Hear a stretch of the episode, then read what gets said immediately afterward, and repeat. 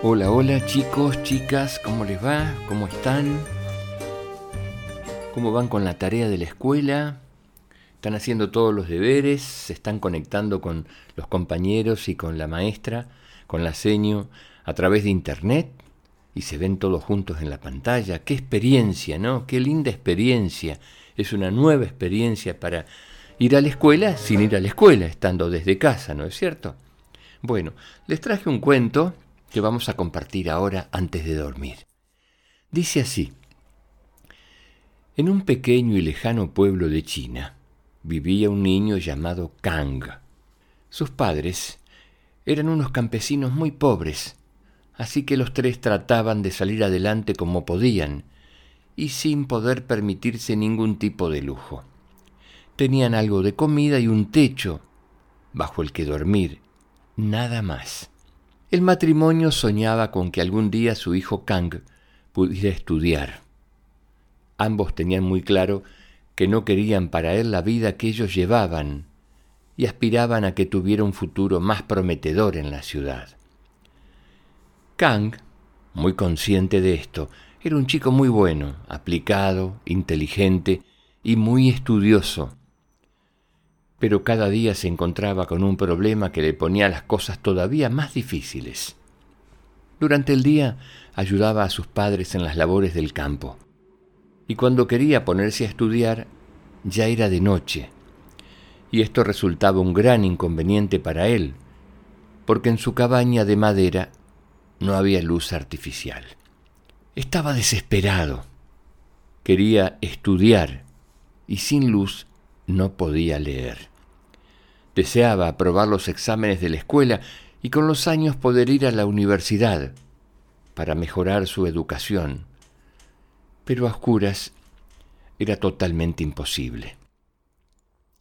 Un año llegó el crudo invierno y una noche se asomó a la ventana para ver el fabuloso paisaje todo nevado. Estaba ensimismado cuando se dio cuenta de que la nieve emitía una luz blanca muy tenue, muy bella, pero casi imperceptible. Kang era un muchacho muy listo. Decidió aprovechar esa pequeña oportunidad que le brindaba la naturaleza. Se puso un viejo abrigo, se calzó sus estropeadas botas de cuero, tomó el material del colegio y salió de la habitación caminando muy despacito, para no hacer ruido. La capa de nieve era muy espesa, pero a pesar de todo, se tumbó sobre ella. Abrió uno de sus libros y gracias a la luz blanquecina que reflejaba la nieve pudo leer y aprovechar para estudiar. El frío era infernal y sus manos estaban tan congeladas que casi no podía pasar las páginas. Pero no le importaba porque sentía que merecía la pena el esfuerzo. Permaneció allí toda la noche y como esa, todas las noches del invierno. El tiempo pasó rápidamente y un día los rayos del sol de la recién llegada primavera derritieron la nieve. El pobre Kang observó con lágrimas en los ojos cómo su única oportunidad de poder estudiar se disolvía Después de cenar, se acostó, pero debido a la preocupación no pudo dormir. Harto de dar vueltas y más vueltas en la cama, decidió salir a dar un paseo por el bosque, en el que había pasado tantas horas en vela. La visión que tuvo fue increíble. Contempló emocionado cómo la primavera se había llevado la nieve, sí, pero a cambio había traído un montón de luciérnagas que iluminaban y embellecían las cálidas noches de marzo. Se quedó un rato pasmado ante el hermoso espectáculo y de repente tuvo una gran idea. Entró corriendo a su cuarto, tomó los libros y regresó al bosque. Se sentó bajo un árbol de tronco enorme y dejó que las luciérnagas se acercasen a él. ¡Bravo! Su luz era suficiente para poder leer. Se sintió tan pero tan feliz.